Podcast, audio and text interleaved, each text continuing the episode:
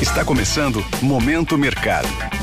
Seu podcast diário sobre investimentos e o mundo financeiro. Um excelente início de dia para você que é ouvinte do Momento Mercado. Eu sou Felipe Bernardo e esse é mais um episódio do podcast que te informa e te atualiza diariamente sobre o mercado financeiro. E hoje eu trago informações sobre o fechamento de ontem, dia 24 de abril de 2023. Cenário internacional. A segunda-feira foi marcado por um dia de fechamentos mistos nos principais índices de ações norte-americanos. Com a falta de novos direcionamentos do Fed, por conta do período de silêncio que antecede a decisão referente à política monetária por lá, só lembrando que essa decisão já vem na semana que vem, Wall Street decidiu então dar atenção para a temporada de divulgação de balanços e também para algumas notícias corporativas. Embora parte do mercado tenha se mostrado animada com a divulgação de alguns dados referentes a diversas empresas, as incertezas relativas à economia global serviram para colocar um pé no freio no ímpeto da subida de preço dos ativos. Diante desse cenário, os principais índices de ações norte-americanos fecharam sem um direcionamento único.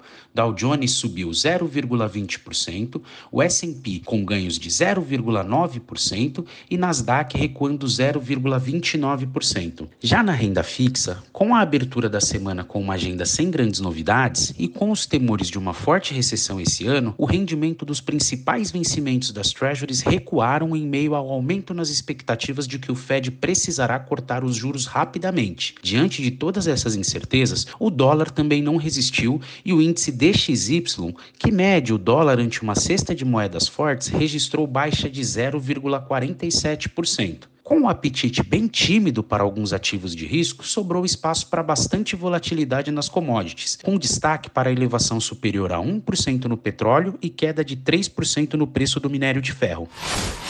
Cenário nacional. Por aqui, o movimento da moeda norte-americana não foi diferente do que aconteceu ao redor do mundo, e ela acabou perdendo força frente ao real, fechando o dia com queda de 0,35%, cotado a R$ 5,04.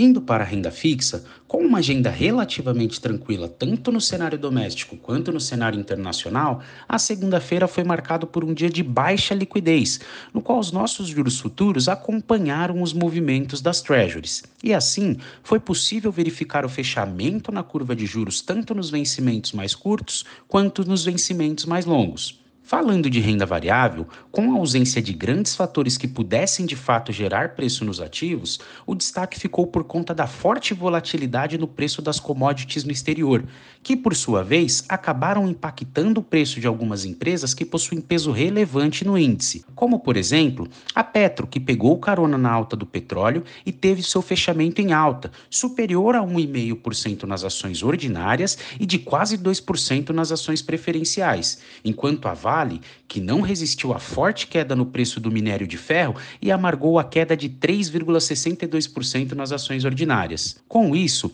o Ibovespa se acomodou um pouco abaixo dos 104 mil pontos na abertura dessa semana, registrando queda de 0,40% na sessão de ontem pontos de atenção. Para o dia de hoje, temos uma agenda relativamente tranquila no cenário doméstico com a divulgação de alguns índices, como os dados de varejo no mês de fevereiro, a arrecadação de março e o índice de confiança ao consumidor para o mês de abril. No exterior, o dia tende a ser um pouco mais movimentado, no qual o holofote fica para a divulgação do balanço de grandes empresas como Microsoft, o McDonald's, o Santander, trazendo um giro de mercado para o início do dia. As bolsas asiáticas fecharam em baixa, as bolsas europeias também abriram no vermelho e os futuros de Nova York também estão cedendo, justamente por conta da divulgação de diversos balanços que acontecerão hoje de grandes empresas no exterior. Os investidores estão optando pela cautela na seleção dos ativos e o apetite pelo risco está bem limitado. Com essas informações,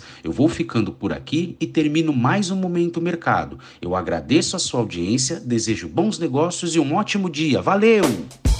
Esse foi o Momento Mercado com o Bradesco. Sua fonte diária de novidades sobre cenário e investimentos.